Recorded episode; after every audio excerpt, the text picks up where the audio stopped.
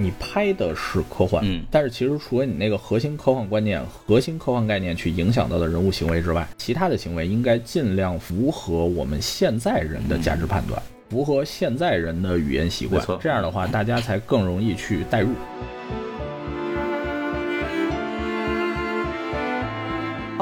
新的一期什么电台，我孔老师啊。今天就我一个人，这个如我们上期节目所讲，就是我们电台的剩下几位的同志呢，就是合起伙来背着我录了一期《流浪地球》啊。然后这也不能让他们那个什么独美是吧？然后我得做一个什么东西，因为最近比较忙嘛，也没时间一块儿录。然后呢，我说就正好认识一位这个《流浪地球》的编剧老师，然后说这有机会呢，就是想请他来跟我们一起聊聊。因为呃，看完电影之后，其实包括我啊，包括一些我们的这个团队的朋友啊，包括一些观众，其实对剧情有很多疑问。其实我本身对这个电影看完之后有非常多的好奇，然后。本身它跟第一部比，其实有很多的这种不一样或者变化吧，它的整体的格局什么都变更大了，所以我也特别好奇，在这个制作当中，其实他们编剧在里边起到了什么样的有趣的作用等等。这次我也非常荣幸啊，就请到了我们《流浪地球》第一部和第二部的这个编剧杨志学老师来让大家的鼓掌啊，呱呱呱！请二哥来打招呼。哎，那个各位听众好，我是杨志学啊，我是今天的这个录音的第二个人啊，不是孔老师一个人啊。请我跟杨老师之前是因为我特别喜欢他的一档节目叫《电影百年》，关于这个真正的电影史正儿八经的，然后讲特别有意思，然后我特别爱听。然后当时其实并不知道杨老师是《流浪地球》的编剧，对，然后就觉得特别有意思。后来在一个活动里边看到了杨老师在线上，然后就后面加了个微信，然后聊了一下，然后后来也了解到，就杨老师其实《流浪地球一》也是编剧，包括这次《地球二》啊，也是我们的这个豆瓣的署名编剧之一。所以看完这个电影之后呢，我也特别好奇，想跟杨老师聊一聊。那么这次我们也正好有机会来一起聊聊关于这电影的一些编剧上的一些有意思的事情吧。那在我们的采访开始之前呢，我们还是还是做一个口播啊，欢迎大家关注我们的这个微信公众号 S M F M 二零一六呢，然后就可以加我们的这个加群机器人，然后就可以进入我们的群聊，然后和大家一起聊聊关于电影的种种话题。那第一个问题啊，非常好奇，就是我认识您的时候，其实不知道您的这个编剧的身份嘛，然后我也特别好奇，就是您当时。是怎么成为一个《流浪地球》的编剧的？当时来看，参与这个项目应该是一个 看着挺不靠谱的事儿，对吧？对，就是其实这事儿一开始到我头上也不能说是很靠谱的一个事儿。嗨，那个是这样，我当时反正一六年或者一七年的样子吧。哦，那么早呢？这个？对对对，我在之前的那个公司啊，是因为一个跟体育相关的一个电影项目。其实我原来我最感兴趣的类型是体育片儿，我包括我原来研究生论文写的都是体育片儿。然后就因为给这个体育片儿啊写了个大纲，然后这个大纲呢，就是经过转交吧，就到了这个郭帆导演手里。当时是导演也在筹备一个体育片儿，当然后来这项目黄了，我就不说具体是什么了。然后他就想找一个对体育片啊就感兴趣的编剧，然后看了这大纲之后，就把我叫去聊了一下，就这么认识了。认识之后呢，就一块儿开几次会讨论这些东西，然后包括做那个体育电影大纲。当然，因为那项目黄了嘛，黄了，我当时觉得哦，可能就就这样了。但是呢，这个时候这个导演啊就开始就是像我和另外一位编剧严冬旭，就最早我们几个人一块儿开会，讲他这个关于科幻片的设想。那个时候我不知道，就是他这个科幻片最后这底是《流浪地球》，其实是在聊一个其他的比较原创的一个科幻电影设想。但是那个时候呢，就据我后来知道的消息，应该是说那个时候《流浪地球》这个项目就是前期在推进。只是说不确定，所以可能这个导演就没有跟我们说这事儿。然后应该是有一天这事儿吧，就是确定了啊，就是已经基本上能定下来了。然后当时是正在开会，导演出去接了个电话，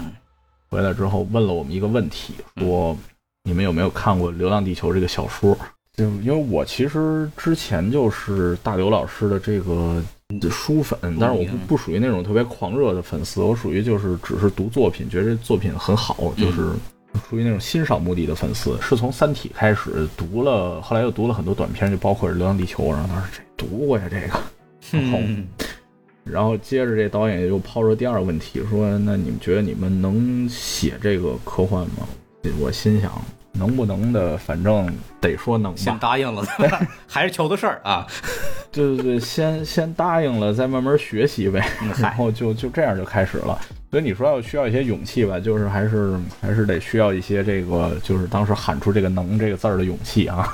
因为我印象当中，这个项目在一开始的时候，其实我当时可能一六一七年的时候，你告诉我说中国有机会能拍出《流浪地球一》这样的电影，我是不相信的。对，然后包括郭帆导演他们前期，包括宫格尔老师前期在给这个活儿揽钱的时候，基本上也没人信他们。对，然后说你当时就怎么想的？觉得这个呃科幻片我们就可以搞得定这个事儿？当时那个环境嘛，你说大家不信也正常。你要换我自己，我也不太信。但是你说我就进了这项目了，我肯定得信。然后原因嘛，就是 我那时候就是不，我说我是上一个公司的项目黄了，然后到这儿了，对吧？嗯，那就那不是失业了吗？嗨，那找活儿干，那不是那那不是相当于失业了吗？然后这时候这时候有个人跟你说有活儿干，那就走着。嗨，那你先做呗，行不行的再说。对先编剧费先结了。对，先努努力呗。这行不行的，这这只有做了才知道啊。起码大纲还能大百分之三十呢，对吧？对对对，对，当然你新新人编剧费没有多少啊。那，那那个时候其实您也算是就新人了，来做这个项目的时候。对对对，业内这个新人是有标准价的，当然这我不能透露啊，就是其实很低啊，嗯，对，很低。我我大概有了解，因为我曾经也妄想过成为过编剧，然后也签过一个合同大纲啊，后来也黄了，后来也黄了，反正是有个标准价的，对对就是大家都知道。他不太离，反正够活着。对，嗯呃，然后说完这个源头，我该说说二的这个部分啊。其实我当时跟杨老师见面的时候，是因为那个您当时那个桌游嘛，那个电电影百年，然后那个嗯下场到您那儿去玩了一下，当时就知道您是《流浪地球》的编剧，然后还问的说这个，听说这个第二部还有吴京啊，第一部都死透了，这第二部怎么回来对吧？然后杨老师跟我说，您且等着吧，有辙啊。对我当时我是严守保密协议，就是属于这个有金哥出演是公开消息啊，这个就属于大家知道就知道了。嗯、对，这个其实就是前传这事儿吧，也是很早，就从这个剧本应该是最早就就定了这么个方向，因为其实是一的时候有个悬而未决的问题。写一的时候，我们曾经想过一方向，就是说，你说这个人类啊，突然有一天告诉你说地球要完蛋了。嗯，这你信吗？这反正我觉得大部分人根本不不信啊。确实，这个不信的话，这事儿其实就得解决让大家信的问题。所以当时一最早写大纲的时候，还曾经写过一个方向，是说就是讲这个发动机开始建造之前，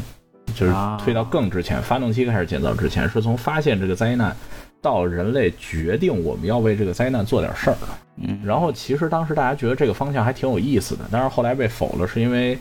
呃，也是一个剧本创作上的这种技术原因吧，就是我们后来会觉得，其实是这样的啊，就是说，你如果是一个《西游记》这样的 IP 的话，哎，你你从头讲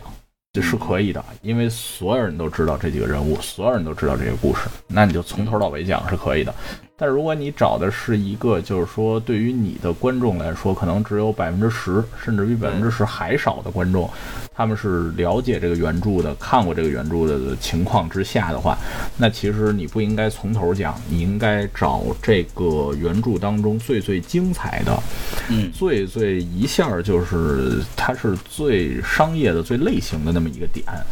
直接第一步先呼他脸上，让大家对这个东西感兴趣，然后大家自己会去了解这个关于他后续的这些故事。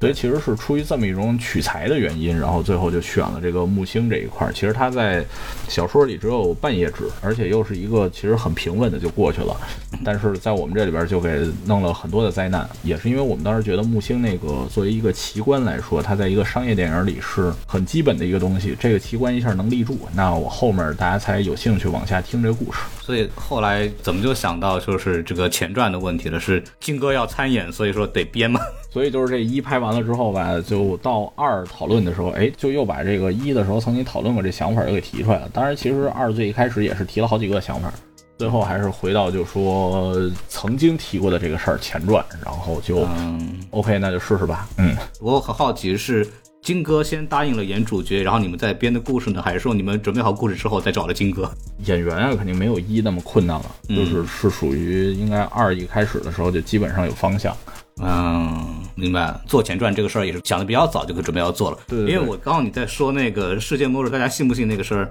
然后想到了，就是你们那时候写出来，就那个不用抬头就不要不用拍了啊，Don't Look Up 就那部电影，对对对，就是如果是大家就是因为我在集合那边我也说过这事儿，我说当时我们那个聊说人类到底信不信这事儿的时候，提过一个特别扯淡的计划——快乐一百年计划。就是跟大家说，反正后面一百年呢，对吧？一百年之后，这大家都不在了。我死以后，哪怕洪水滔天，我们就我们就可劲儿造。但是喜欢，哎，对，但是这个东西后来被否了，是就以这个咱们这帮人的挥霍能力啊，我估计这地球啊，三五年也就挥霍干净了。撑不了一百年。然后你知道，人类吧被逼上绝路之后，其实是非常有能力、非常有干劲儿、非常有这种求生的欲望的。所以呢，估计就是如果真快乐一百年啊，也就是挥霍个三五年，嗯，想活命的人还是会玩命干活。对，所以呢，就干脆把这就省了，咱们就直接开始干活就好了。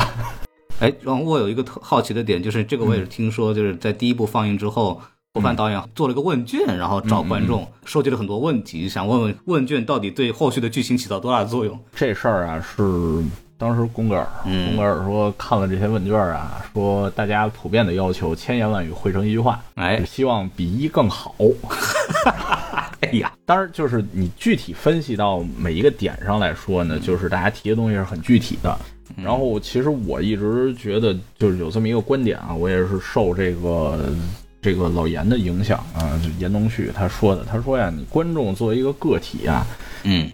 这个可能判断有偏差，因为他们啊，那可是没有没有受过这种特别专业的电影方面的训练，或者没有这种很在这一个类型上没有很大的观影量，这种术业有专攻的问题。但是观众一旦作为一个整体，他量上去了，他意见多了之后。其实是非常聪明的，他们总体上这种大部分人都去关注的问题，那就一定是有问题。嗯，所以就是这个问卷，其实确实还是给了我们很多的有效的启发。就是你比如你说这个问卷吧，其实很多人，你比如说你去在街上回答一个问卷的话，那些。问答题性质的题目，你其实不会写几句话，对吧？你会写的非常简单。所以我们收上的那些问答题的性质的，就是你有具体有什么建议的话，就这些建议，其实大部分是很短的。但是他就会集中的告诉我们一些问题在哪儿。你比如说，大家认为这个人物展开的不够充分啊，比如认为这个科学解释上应该再这个精确一点啊，像这些就是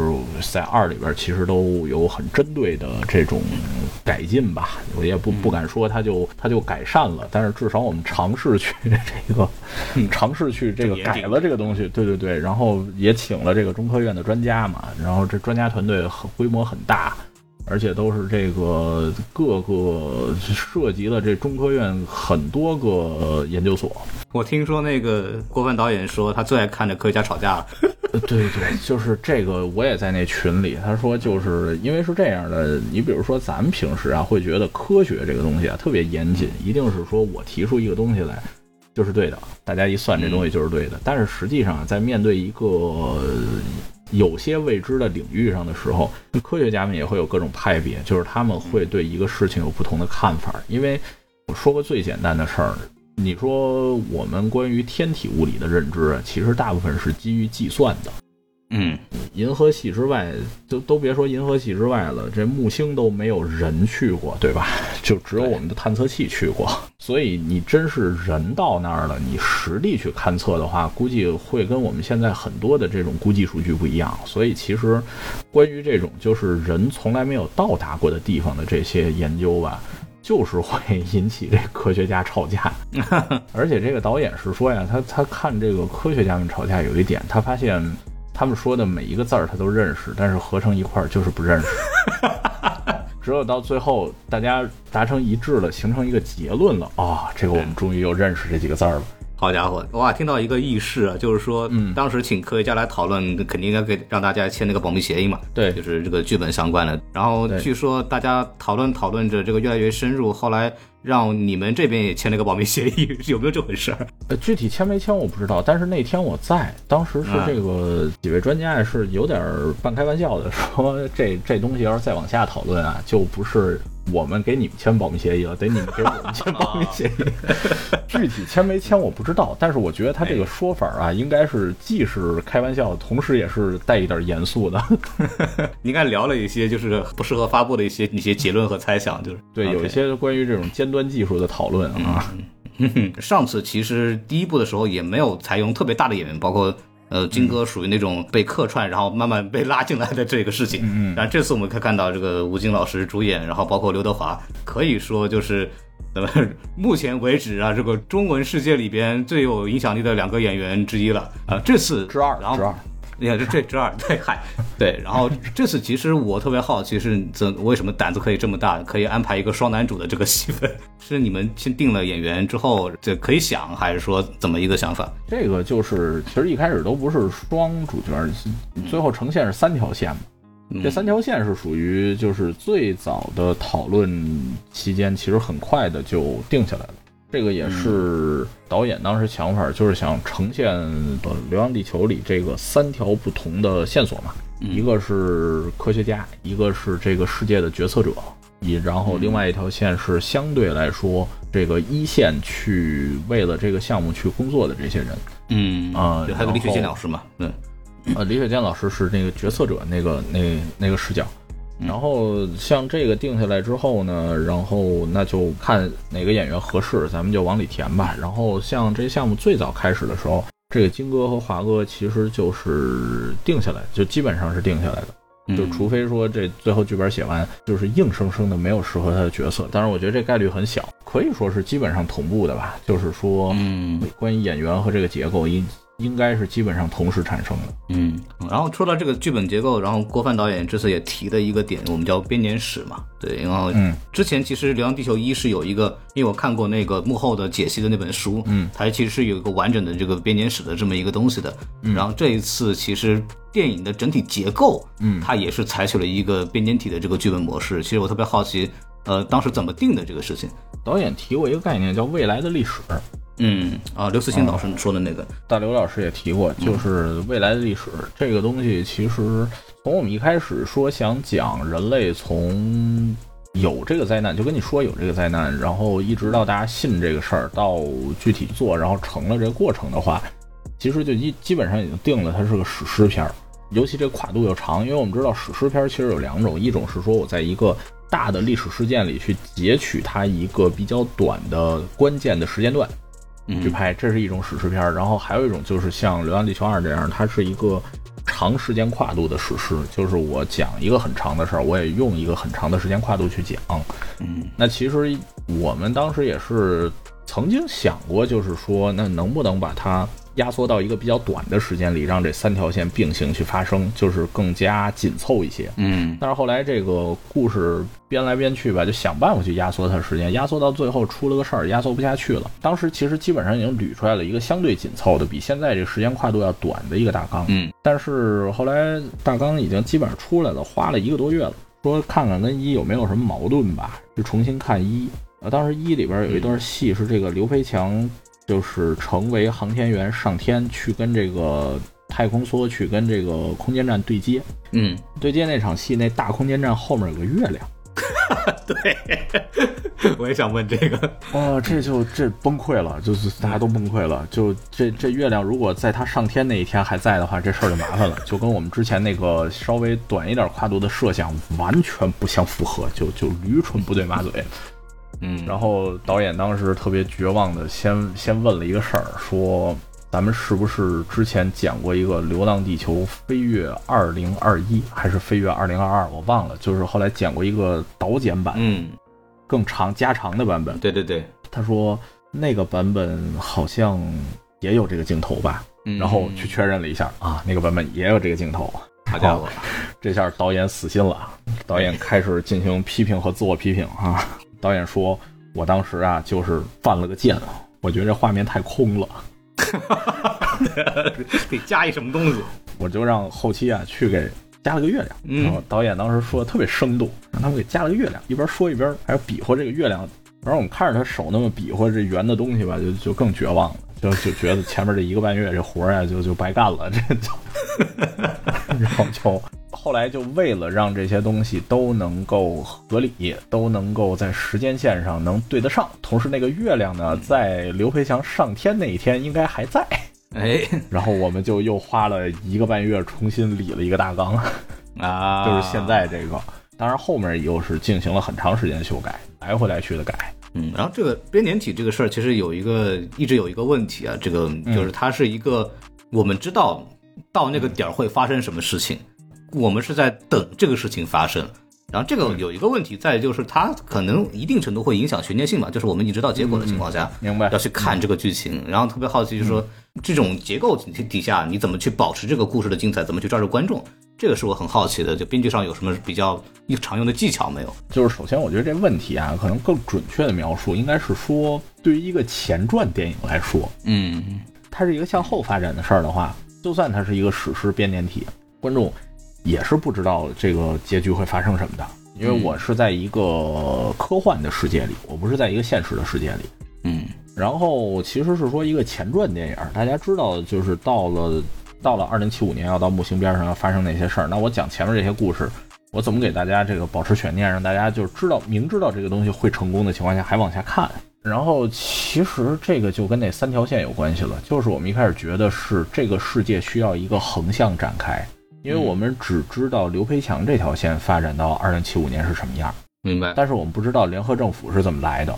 我们不知道联合政府是为什么发展到了二零七五年那儿，及为这个世界、这个地球能起航的这些科学家，嗯他们是在之前是怎么工作的？到了二零七五年是发展到那样一个状态。其实就是说，当大家知道二零七五年那一个点，呃，刘培强会发生什么的时候，我们选的办法就是说，我们再去把这个世界拓宽一点，让大家知道，在这个那个点的结局的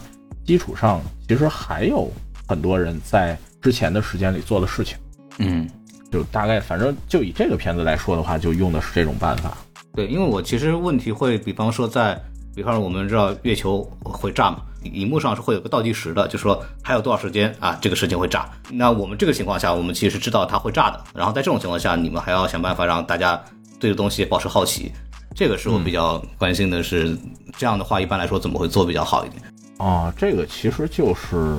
经过这个二十年啊，就这么看各种美国的类型电影，包括咱们自己国家这些类型电影，我们都知道，这个主人公啊，不管他最后是一个惨胜还是一个大胜的结局，嗯，都得赢，嗯，他一定会胜，嗯，对吧？我们看什么电影，我们都知道主人公最后会赢。就我们确实是讨论过，就是我们看什么电影，我们都知道这个主人公结局会赢。所以其实就是对于观众来说吧，你看《流浪地球》，他是知道最后这个点会，嗯。会炸，但是呢，这个一定是对人类有利的炸。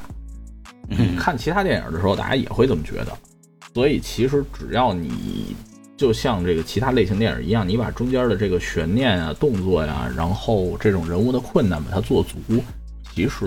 我觉得是一样的，就是都可以看下去。嗯，对，就是还是中间的小东西。嗯，对，它是一个比较常规的类型化叙事。但是你比如说我这个最后啊一炸就是人类毁灭了，那这就就确实不太一样。但是这个就特别不类型啊，就就不商业这个东西。对，所以就是说大家抱着一个看商业片的预期去看这个电影的话，其实，在进电影院那一刻，大家都知道这些主人公到最后是会赢的。嗯，哎，然后说到这个部分的话，其实因为你们一直在在说这个会一起开会聊啊，这个我也知道，这个编剧会嘛都是开要开会的。嗯，然后特别好奇，因为这个豆瓣上我能看到的是四位编剧老师嘛，包括郭帆和宫格尔。对，想知道你们大家的这个分工到底是什么样子的？啊，其实多编剧共同写电影剧本的话，基本上都是大家坐在一块儿讨论，就是在一个会议室里不停的讨论一个问题一个问题的去解决去克服。然后可能有一个人负责把这个我们这会议记录给记下来，然后最后当这个会议记录一边累积一边这个剧本其实就尤其大纲部分一点一点的也就出来了。然后电影剧本的话，其实所谓这个分工吧，分的并不是很细，基本上就是大家一块讨论一块形成一个剧本。不像电视剧，电视剧的话，你会大家讨论出大纲，分级大纲，然后就分一集一集去写了。电影基本上是大家一起讨论，一起写。嗯，明白。呃，就你不会有，比方说有人专门写对白，然后有人专门去负责结构这样子的这个弄法吗？我知道好莱坞会有这种，OK，好莱坞会有，比如专门的台词编剧啊什么，就是他应该在什么时候进入这个组之类的。但是，反正在我们的工作方式里。不太有，我们这工作方式，你要说的话，其实特别像，不知道你读没读过一本书啊，叫《复眼的影像》。嗯，没有，是桥本忍的传记，日本的一个编剧。然后其实特别像这黑泽明早年的工作方式，就是他会和几个编剧在一块儿，一天又一天，一天又一天的就这么开会，然后把这个大家聊到的东西写下来、整理出来，然后最后形成一个统一的剧本，然后导演拿着就去拍了。啊，嗯，对，明白了。然后说完你们这个编剧的问题，其实还有一个问题我很好奇的，就是因为这是一个很大型的电影项目，甚至可能。在我理解，可能中国电影历史上也没有出现过这样子的一种项目，因为它会动用到大量的这个其他部门的一些配合，因为它是个很工业的东西。嗯，我想知道这个编剧团队在这种情况下和其他工种是会怎么去配合？就你们是会把剧本写完，嗯，然后再开始工作，还是说会有部分的工期是重叠的？就是这种情况，会有比较长的工期是重叠的。这个是其实是之前的一个经验之谈。一的时候，当时美术啊设定就是高昂老师他们这边，然后还有徐健老师、丁彦来老师他们这个后期这边啊，就是国内整个的电影工业里算进组进的比较早的。但是后来回想起来，还是觉得他们一进组进晚了。然后所以这二的时候就让他们进组进的更早，就是因为这个你这个剧本写到一定程度吧，就是会。牵扯到要去跟美术、概念、设计、后期这些部门不断的去碰，就是这个东西能不能实现？这东西如果我这么写了，你这到底做不做得出来？当然，像这些事儿的话，不是我去做的，这些事儿是由导演去统筹的，因为导演会跟各个部门直接联系。你比如说，像我们开拍之前，嗯，是这个二一年的十月开机的，二一年七月做的这个 previous，就是预拍摄。预拍摄那段时间呢，我知道就是导演是属于白天组织预拍摄，预拍摄之后，根据今天预拍摄这一段看又出了什么问题，以及他在预拍摄期间思考的对于整个剧本的一些想法，就会来跟编剧开会。嗯，开完会我们就去修改，然后或者就回去就睡觉了，因为一般这会开完也就是十二点以后了。导演可没休息，导演下一个要去跟美术开会，他要把跟我们这边聊到的东西再去跟美术那边。讲一遍，会有哪些东西有变动，然后他有哪些美术上的想法，包括今天预拍摄里他对美术的想法。然后这个完了之后呢，他可能还要跟后期视效部门碰一下。嗯，跟后期视效碰完呢，别急啊，他还不能睡呢，他要去跟剪辑碰一下。好家伙，就是拍完之后这些素材就到剪辑那儿了，然后到这个时候他会去剪辑那儿看今天这个预拍摄的部分，就是剪进去之后呈现一什么效果。反正。我们知道那时候导演最累的时候就能连轴转，就真的是二十四小时不睡觉连轴转，还连着好几天，就感觉是。铁人，嗯，因为我确实听说郭导确实是没怎么睡觉，在这个期间，反正一直压力很大嘛。他就是纯粹有有那么多活需要他做，真的是就就是有那么多活需要做。而且这个，因为你提到这个 previous 嘛，因为我最早美国念书的时候，其实我们提到最早大规模使用 previous 的应该是漫威他们，特别是比方说，我举个例子啊，就是大家印象很深的这个美国队长，应该是三吧，那里边有这个双方的这个有个机场大战。那个这场大战的这个编排，甚至早于编剧进组，他们在一开始就已经把那个东西就已经用 previous 先拍出来，然后再看，之后再有这个东西，就说明那一场戏应该是他们一切剧本的缘起。那个剧本就是为了写到那一场戏。嗯，这次因为我也看了一些采访，像我有有这个，我也听说是有全程的这个 previous 先拍完一遍之后，然后再进行这么一个实拍的操作。然后据郭帆导演说，就是。还是就让这个整个整体的工作高效了很多，省了很多时间。嗯，他也会有，这比方说就是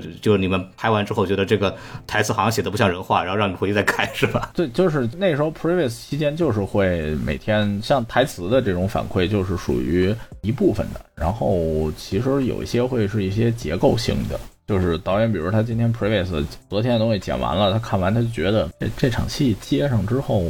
感觉这人物情绪缺点什么，嗯，或者中间少个事儿，这也没讲清楚，哦，那那改动就大了，嗯，那就 那就有的改了，嗯，那整体结构要动了，对对对，但是到那个时候就是结构上反正不会大动，但是有些时候就是属于，比如突然间要把某一个概念整体从剧本里拿掉啊，就觉得这东西多了，然后啊，然后大家就开始研究这东西怎么拿掉，嗯。这哎，说到这个台词的地方，其实我印象比较深的，就尤其是吴京那条线，早期的时候有很多这种梗啊，什么 Fine Thank you and you，然后这些东西，哎，这个我其实很好奇你们怎么想这个事儿的，因为在我看来，这个包袱应该不是那个年代的这个孩子小时候会有的包袱，你大概懂我意思吧？就是你回过来可能对都太小了。这个牵扯到一个就是幻想类电影架空度的问题，嗯。就是说，我们在做一的时候吧，嗯，你也看过这个大刘老师的原著小说，对吧？他对于这个社会形态，然后人际关系的描述，其实有一些跟最后电影里是不一样的。嗯。就是打个比方，像这个他描述的未来社会的婚姻关系，嗯，这个就是跟最后影片里呈现是不一样的。这个就是属于我们考虑过的。我们就是你拍的是科幻，嗯，但是其实除了你那个核心科幻观念、核心科幻概念去影响到的人物行为之外，其他的行为应该尽量符合我们现在人的价值判断，符合现在人的语言习惯。这样的话，大家才更容易去代入。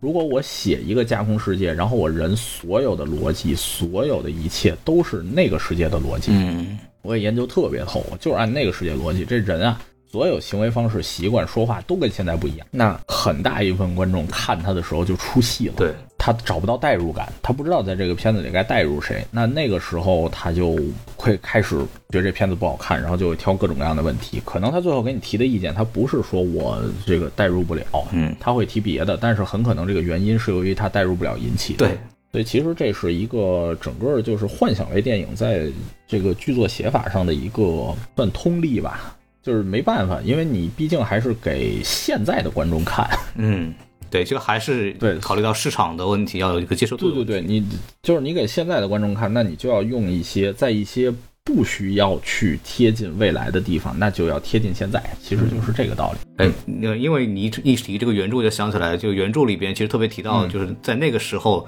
没有什么正儿八经的婚姻和恋爱，然后。这个我记得那个男主的母母亲想走就走了，就那个，对我就想这要拍电影怎么拍，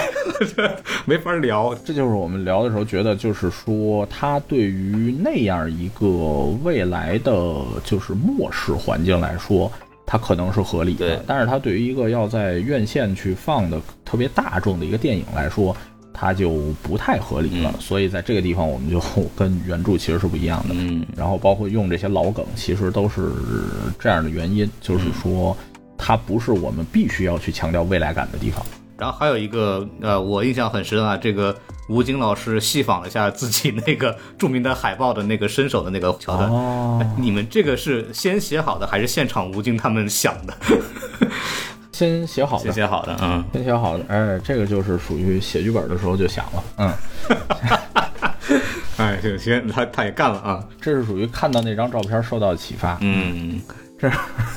行，我那儿就觉得这个部分还挺逗的，因为确实做了一些就是特别抓观众的一些，就观众一下能看懂的一些东西，对，其实也是。也是特别当代的东西嘛，嗯，然后就我们再往下聊吧。这个这个电影其实非常关键的一个概念就是这个数字生命嘛，嗯，这个是原著里我印象当中应该是完全没有去提的这么一个概念，因为当时可能还没有有这样的一个想法，所以我特别好奇是怎么想到要把这个概念做到这个电影里边去的。就是属于因为一里边已经有 Moss 了嘛，嗯，然后我们就想就是二里边其实这个涂恒宇这一条线有一个很关键的起点。就是我们想讲 MOS 是怎么来的，因为它对于人类未来的这个两千五百年之旅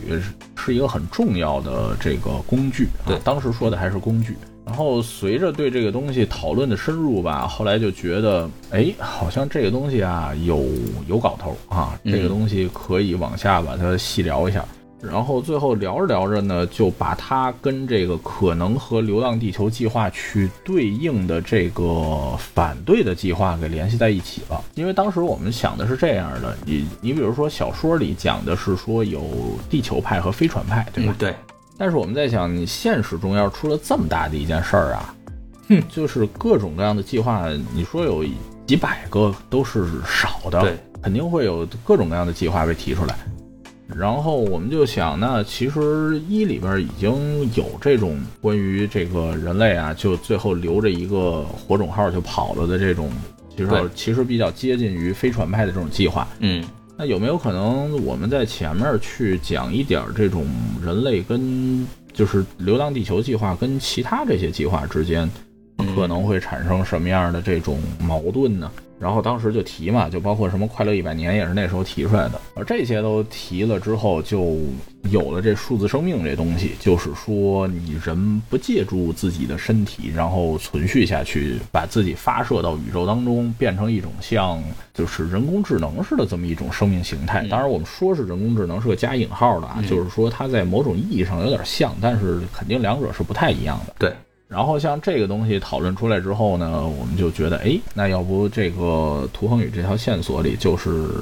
重点去讲这个东西。然后像这个主题的讨论呢，其实也是导演很喜欢的，嗯，就是他其实很早就提了有这种对于人工智能方面想要多做一些、多着一些笔墨的想法。然后像这个后来就往下推、往下推。当然，你像这个最后这个涂恒宇推门而入，进入数字世界来拯救地球这个点吧。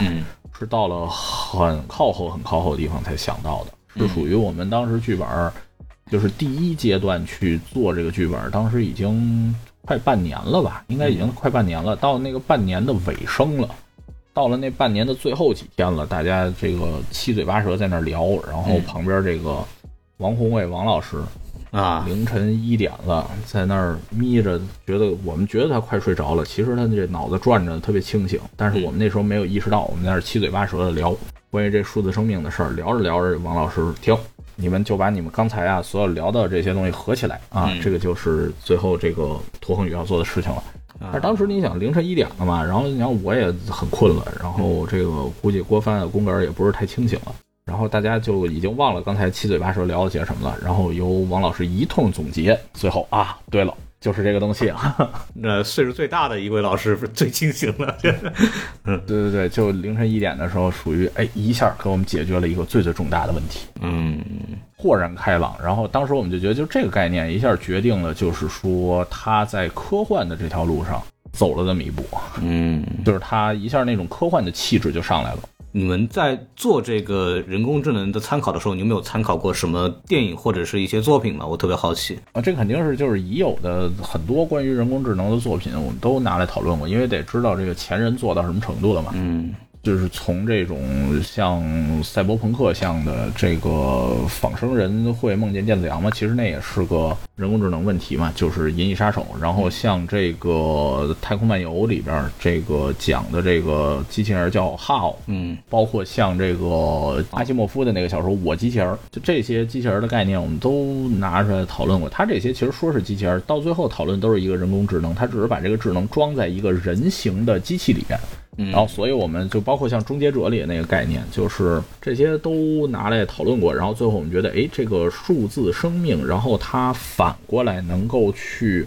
助推这个计划，最后去敲那个键盘输入那个密码那个事儿，其实还是一个有点新鲜的概念。然后就属于当时大家一下觉得，哎呀，这个好，就是它了，就是它符合一个第三幕解决方案需要的所有的东西。嗯，明白。涂鸦那个车祸，当时那个郭帆导演其实，在后面回答问题的时候，其实也提到说，这个车祸其实是一个刻意造成的这么一个车祸嘛。嗯。然后我特别好奇的是，为什么会选择一个就是小女孩成为一个人在回路的这么一个概念？这个我想知道你们是怎么考虑这个问题的。哦，其实这跟涂恒宇这角色年龄有关系啊，就是选了一个，因为我们觉得这个一个家长和他孩子之间的这个关系吧是。不需要任何解释的，就当然就不需要任何解释，大家就相信的这种人际关系有很多，嗯，但是我们会觉得这个家长和孩子之间这个关系啊，跟这个刘培强那边的那个父子关系，嗯，有一种对应啊，有一种传承。这个因为人类要经过一百代才能到半人马座，就是这个是。《流浪地球》这个小说其实一个很核心的概念，愚公移山，对吧？子子孙孙无穷匮也。我不行，我后面一百代总能把这个事儿给解决了。嗯。然后像我们就觉得那是上一辈人和下一辈人之间的话，它特别符合这个东西。那你像其实同辈人之间也会有一些，比如兄弟啊，比如夫妻啊，就是也可以说去讲这种，你不需要解释，他们俩就是会相互保护对方。但是呢，为什么最后选了这个父亲和女儿？其实就是说，它符合前面已有的这些人际关系的脉络，就是传承的这个概念。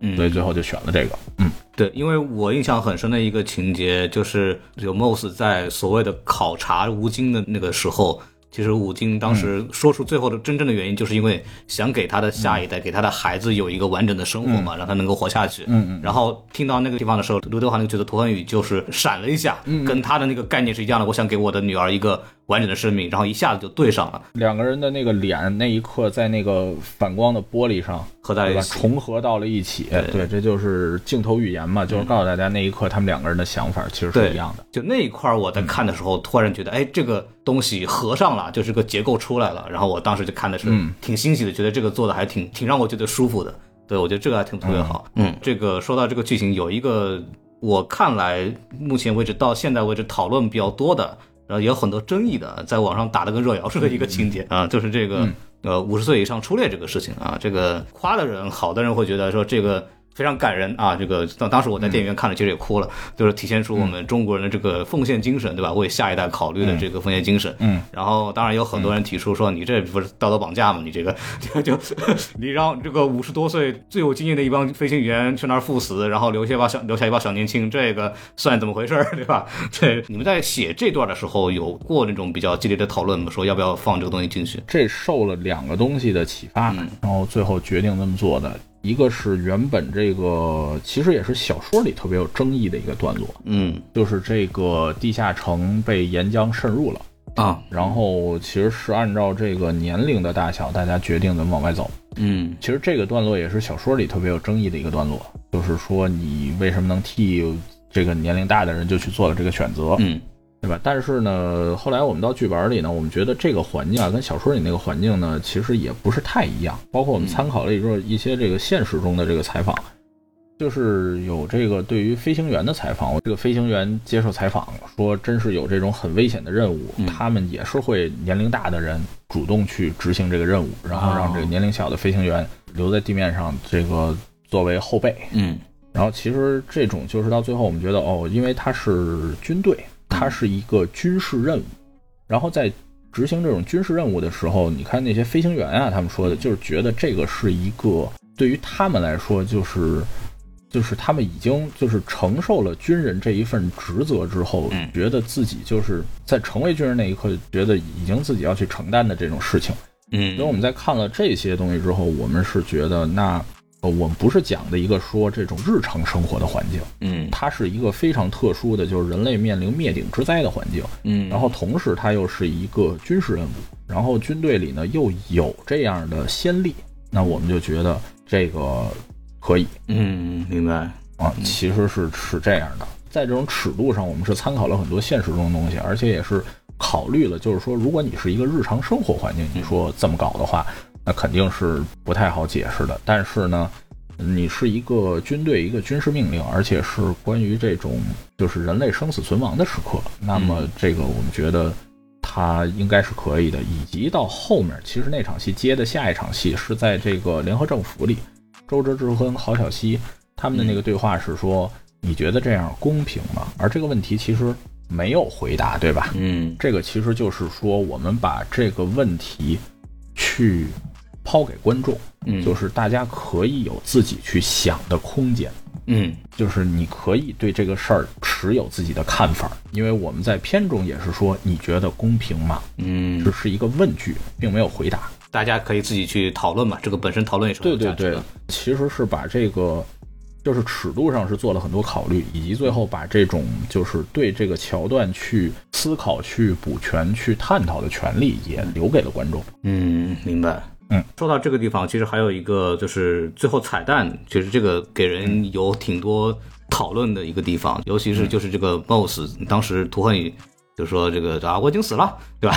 嗯有什么用啊？就我这个你说我是变量，这不扯淡吗？对吧？这然后然后这个 Moss 其实现场其实质疑了一个一两个概念嘛，一个就是说已经这个事儿，还有就是死这个事儿。呃，我就想到电影里面其实一直在啊，就就至少在表面的故事里边一直在否定这个数字生命的意义。包括马照啊，就一直在讲说啊，这个有人的这个文明才有意义嘛。看到彩蛋的时候，其实我就感觉是不是这个电影的最后的这个走向，其实是有点在认可这个数字生命的这个意义的存在价值呢？因为感觉后面涂恒宇还会给这个剧情产生很大的影响。我不知道你们在写这个部分的时候是怎么去想这个事儿的这个其实你往前捋，地球是被谁拯救的？啊？当然是全人类共同努力，但是那个关键的那一个过不去的点，嗯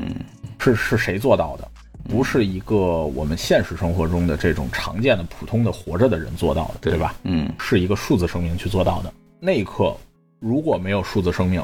地球已经完蛋了。嗯所以，其实，在这件事儿上，就是我们已经去肯定了数字生命的意义，嗯，就是那个是一个更明显的肯定。然后到最后这个地方，其实就是说，涂恒宇作为一个数字生命，已经体现了他对于人类的价值。然后到后面具体还会发生什么呢？嗯，欢迎大家到时候等三出来的时候去预购我们的这个。行，对。这你看，这广告提前就做上了。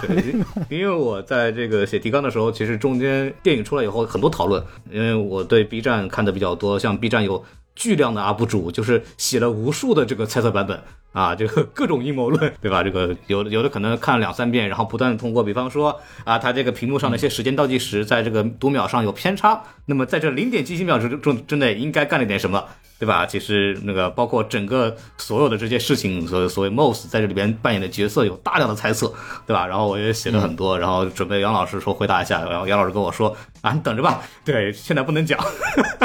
也不是故意卖关子，哎就是这三的剧情吧，我也不知道，没写着。我们我们没有动笔呢，我现在说了的话，你说最后跟三不一样，这弄得我很尴尬，你知道吧？呃，对，我我当时那个看完之后，跟杨老师发微信说说你这个第二部留的这个扣子后面这个格局太大了，说你们这个人和 AI 这个事儿，你们准备怎么处理？他说王老师说，杨老师说，哎，我先歇着吧，刚刚休息，以后再说。对我们刚才这个回答是幽默的回答，哎，好，不知道你 你先问我，对我们还有一个正式的回答，正式回答就是这个解读的权利在观众手里嗯 啊。行。对，这哎，这个大家如果有兴趣的话，可以去 B 站看很多 UP 主都做了那种就是讨论啊，这个背后这个故事的什么隐藏故事线，包括马照这个角色是吧？看似好像特别的在压那个涂恒宇，实际上好像又有什么样的一个隐藏的什么的观点什么东西的，我觉得还挺精彩的。哎呦，是吗？哎呀，我都没有注意到。对，哎呀哈，是啊，对，哎可以可以可以，大家可以去看一下。我觉得呃，那个杨老师可以去抄抄一下啊，抄一下。哎，好家伙！你这么说了，我就抄不抄都不合适？对，最后一个问题啊，这个呃也是一个幽默的这个问题啊，就是这个那个王老师到底是谁？这个这这是一个代号，哎，可以是任何人。他因为王是一个很常见的姓氏，嗯，他他可以是你生活中你的任何一个王老师，他可以是你任何一个老师。好好，就就这样是吧？对 对对，就是 哎好嘞，确实也是这样啊。就是其实那就是懦夫和这个呃张鹏他们在这个呃空军学校的一个老师嘛。嗯当时是选一个相对常见一点的姓氏，然后每个人心中都有一个自己这个对自己有影响、自己很崇拜的王老师。嗯，听这个郭帆导演说，周哲直这个角色的名字也是来自于他一个中学老师嘛。嗯，嗯嗯嗯，对，嗯，然后呢，说到这儿的话，就是在呃一堆这个不可奉告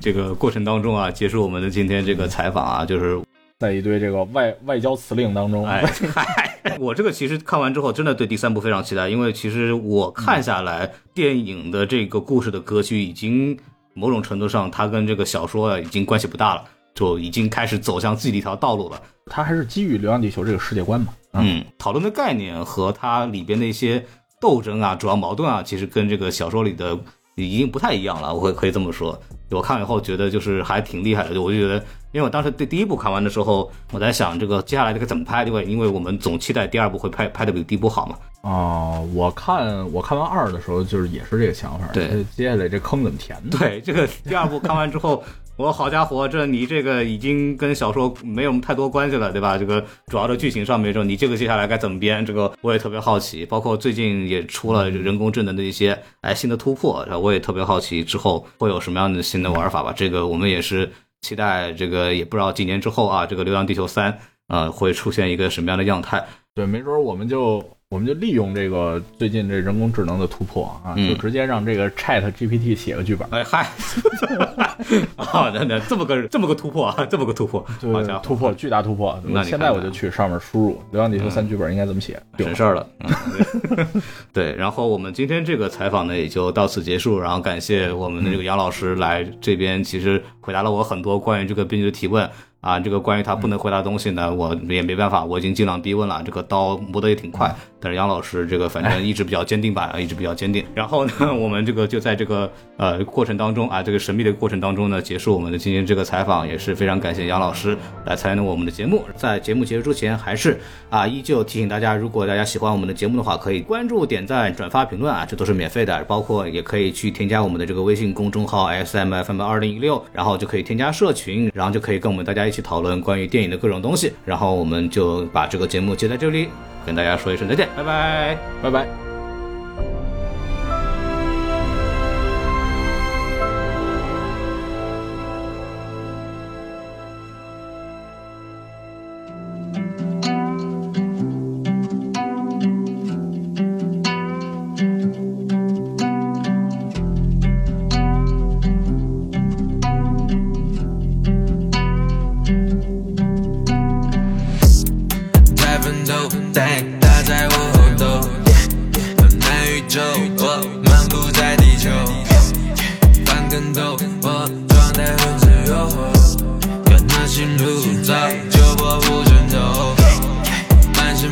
在环绕，看不到尽头。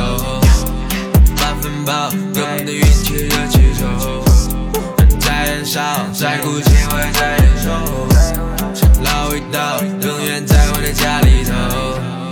没必要，你没必要对我好。经历风雨，我只知挽留多少。问我为爱够，只能往下走。这游戏我接受，已经。